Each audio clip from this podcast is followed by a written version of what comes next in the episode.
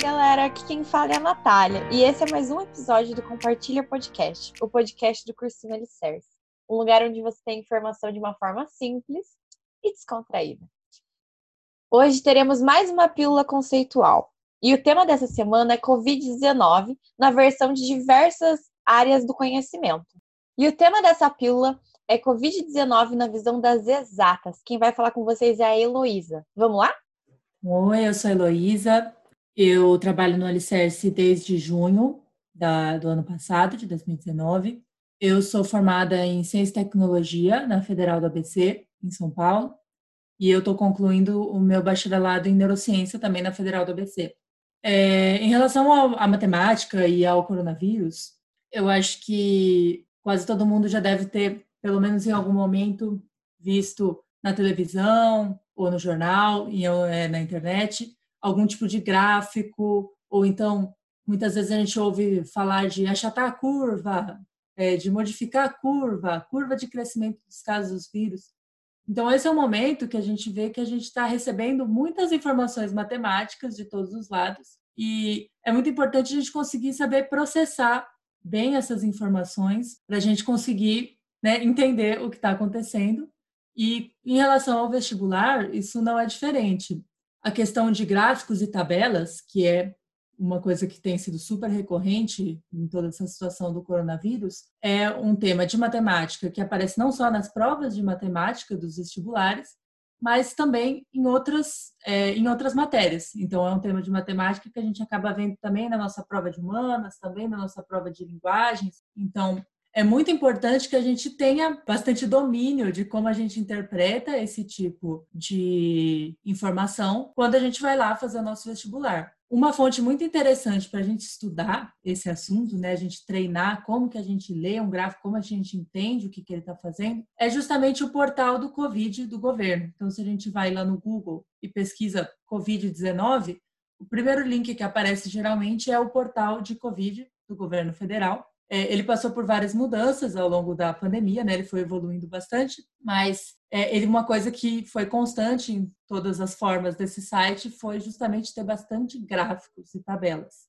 E no momento especialmente ele está com bastante tipos de gráficos. Então a maioria de nós já ouviu na escola ou ouviu no jornal é, vários tipos de gráficos diferentes. Então a gente vê assim, ah, existe o gráfico de pizza, existe o gráfico de barras, mas o mais importante para a gente não é saber exatamente só qual é o tipo de gráfico, mas como que a gente interpreta isso. Então, se a gente entra, por exemplo, numa matéria do jornal que tem um gráfico ou no site do Covid que tem todos esses tipos de gráficos, o mais importante vai ser a gente conseguir olhar para essa informação e entender o que está acontecendo. Então, uma forma de praticar que eu acho muito interessante é a gente pegar esses diferentes gráficos, aí chega, seja numa notícia, numa reportagem ou um site, a gente tentar primeiro olhar como que está organizada essa informação. Então, no site do Covid, a gente tem gráficos em barras empilhadas, ou seja, a gente tem uma única barra, mas que cada uma das cores nessa barra significa uma coisa diferente. A gente tem gráficos com barras agrupadas, por exemplo, a gente tem os dados de síndrome respiratória aguda grave, que é a doença prima, né, por assim dizer, do Covid. A gente tem esses dados para 2019 e para 2020. A gente tem uma barra pequena em 2019 e grande em 2020. O que isso significa? Significa que a gente teve um crescimento. Então, essas coisas, quando a gente não está acostumado a lidar com esse tipo de informação, a gente acaba demorando para entender o que o gráfico está tentando dizer, a gente acaba tendo erros de interpretação. Então, praticar é a melhor forma. Quando a gente olha diferentes tipos de gráficos, quando a gente se acostuma a entender o que a informação que eles estão tentando nos passar, a gente vai ficando muito melhor. E isso eu acho que é essencial para o vestibular, a gente chegar no vestibular acostumado a lidar com esse tipo de coisa. Uma outra coisa que também aparece no portal do Covid é justamente o cálculo de taxas. Então vocês vão ver se vocês entrarem lá, e isso também tem sido uma informação que tem aparecido bastante na imprensa, por exemplo, a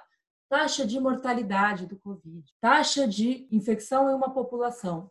Então, isso é um conteúdo também que é importante a gente prestar atenção, é, principalmente no Enem, a questão das taxas aparece bastante, porque o que, que é essas taxas, né? Em geral, elas são razões. Então, uma razão é uma coisa dividida por outra coisa. Então, é muito comum a gente olhar, por exemplo, a gente tem um número de pessoas infectadas e a gente tem o total da população.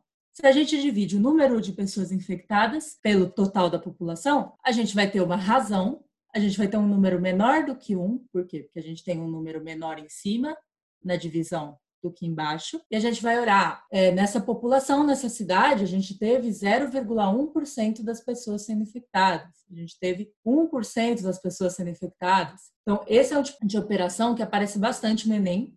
É uma questão de matemática do ensino fundamental, então uma questão de divisão, mas que aparece muito no Enem justamente por causa da questão de como que a gente lida com essa informação. Ah, então a gente vai ter que entender o que é a população total, o que é o número de infectados e principalmente o que esse número quer dizer para a gente. Toda vez que a gente ouve no jornal, por exemplo, ah, uma em cada 10 pessoas, uma em cada 100 pessoas, uma em cada mil pessoas, isso tudo são razões, são taxas. Então, esse tipo de número, esse tipo de operação é uma coisa que pode aparecer no seu vestibular também. E, de novo, o portal do Covid ele tem várias informações sobre isso. Eles falam sobre como eles calculam cada uma dessas taxas. Eles mostram é, vários exemplos dessas taxas em diferentes lugares do Brasil. Agora, uma coisa que, como eu falei, tem sido assim um lugar comum da gente ouvir na imprensa, da gente ouvir isso ser falado por aí, é a questão da tal da curva do Covid. É, por que, que a gente chama esse número do Covid de curva? Quando a gente vai representando isso num gráfico de linha, a gente vai observando como que isso está crescendo. Como eu falei, os gráficos eles vão dar informações para a gente de como que esses números estão se comportando. E a gente pode relacionar esses números a funções. Então, isso é um conteúdo que também né, a gente sabe que cai bastante em todos os vestibulares. Inclusive, achei aqui, já vi uma questão do Enem de 2016, que falava de uma epidemia de dengue em uma cidade hipotética, falava assim: ah, se o número de casos de dengue nessa cidade fosse definido por uma função, a gente poderia saber quantas pessoas a gente vai ter infectadas daqui a três semanas. Porque se a gente sabe como que esse número de infectados se altera no tempo, a gente consegue prever como que isso vai se comportar. Então, essa questão todas das curvas, por que, que a gente vai falando tanto disso no Covid? É que quando a gente observa como que é, esses números de infectados, esses números de mortes estão se comportando no tempo, a gente consegue ter uma ideia de como que eles vão se comportar daqui para frente. Então, isso é feito com a gente pegando as informações que a gente tem, a gente colocando isso num gráfico e a gente olhando como que elas estão se comportando. E um conteúdo de matemática que acaba sendo bem relacionado com isso é a curva exponencial. Então, talvez muitos de vocês também já podem ter ouvido falar do tal crescimento exponencial do COVID. A exponencial, é, quando a gente estuda funções, ela é justamente uma função em que você tem um número, que a gente chama de base, que está elevado ao x. Então, por exemplo, a gente pode ter aí 2 elevado a x, então 2 elevado à nossa variável, nosso número que está variando, isso é uma função exponencial. Então, claro que pode ter variantes bem mais complicadas do que isso, mas o que muda é justamente que o número que está variando na nossa função, ele está no expoente da função, ele está no número lá em cima, o número pequenininho. O que isso faz com que a nossa curva ela tenha um crescimento muito grande. Mas por que, que isso acontece? Porque, por exemplo, imagina que você tem aí uma pessoa com Covid. Se ela passa para mais duas pessoas, de uma a gente foi para duas, a gente dobrou. Se cada uma dessas duas pessoas passa para mais duas pessoas, então a gente já passou aí para quatro pessoas. Então, esse, essa taxa de crescimento, né? Então, voltando falando das taxas, é uma tem a capacidade de aumentar muito rápido. Se a cada vez, cada mesmo período de tempo, então a cada dia, a gente dobra esse número, é isso que caracteriza o nosso crescimento exponencial, que é uma curva que cresce bem rápido. Então, todas essas medidas que a gente ouve sendo tomadas, a medida de controle do Covid, medidas de isolamento social, elas têm é, justamente o objetivo de tentar diminuir, de tentar atrasar esse, é, esse crescimento. Então, elas estão tentando fazer com que essa curva, que sobe muito rápido, porque ela é, tem um formato exponencial, elas estão tentando fazer com que ela tenha uma inclinação menor, ela não seja tão íngreme para cima, ela vai crescendo mais devagarzinho. Isso é uma coisa muito interessante de quando a gente olha no gráfico, é justamente da gente olhar. Então, quando é, em um mesmo período de tempo, então a cada dia ou a cada semana, a gente tem menos pessoas contraindo o Covid, ou menos pessoas vindo a óbito, a gente vai ver que essa curva, em vez dela subir rápido, ela vai subir devagar, ela vai ser menos inclinada.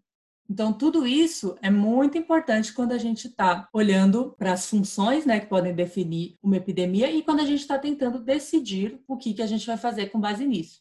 Uma coisa que é sempre muito importante a gente lembrar é que, por exemplo, quando um governo está lidando com a questão do Covid, eles têm que tomar decisões que são baseadas em matemática também, que são baseadas em números. Então, por isso, não só na sua prova de matemática no vestibular, você também pode ter esses números, esses gráficos, essas tabelas, essas curvas é, em todas as matérias, justamente porque é, a gente vai ter que aprender a entender essas informações, essas, esses números, de uma forma que ajude a gente a tirar conhecimento disso, de uma forma que ajude a gente a é, entender quais que são as medidas que a gente tem que fazer para que uma pessoa passe para menos pessoas, para que a gente consiga diminuir a velocidade com que essa doença se espalha. Então, concluindo, o que, que nós temos que sempre nos lembrar para fazer o nosso vestibular em relação ao Covid e em relação à matemática especificamente?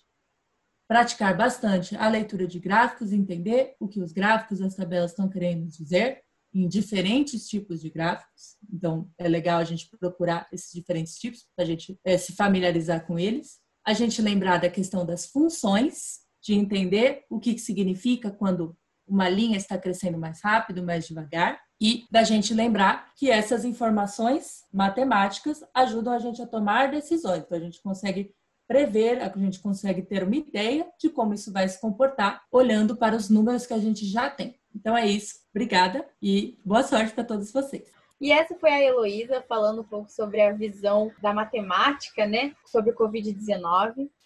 Se você gostou, curta, compartilhe com seus amigos, vamos fazer com que essa informação chegue para o máximo de pessoas possível. Um beijo e até a próxima!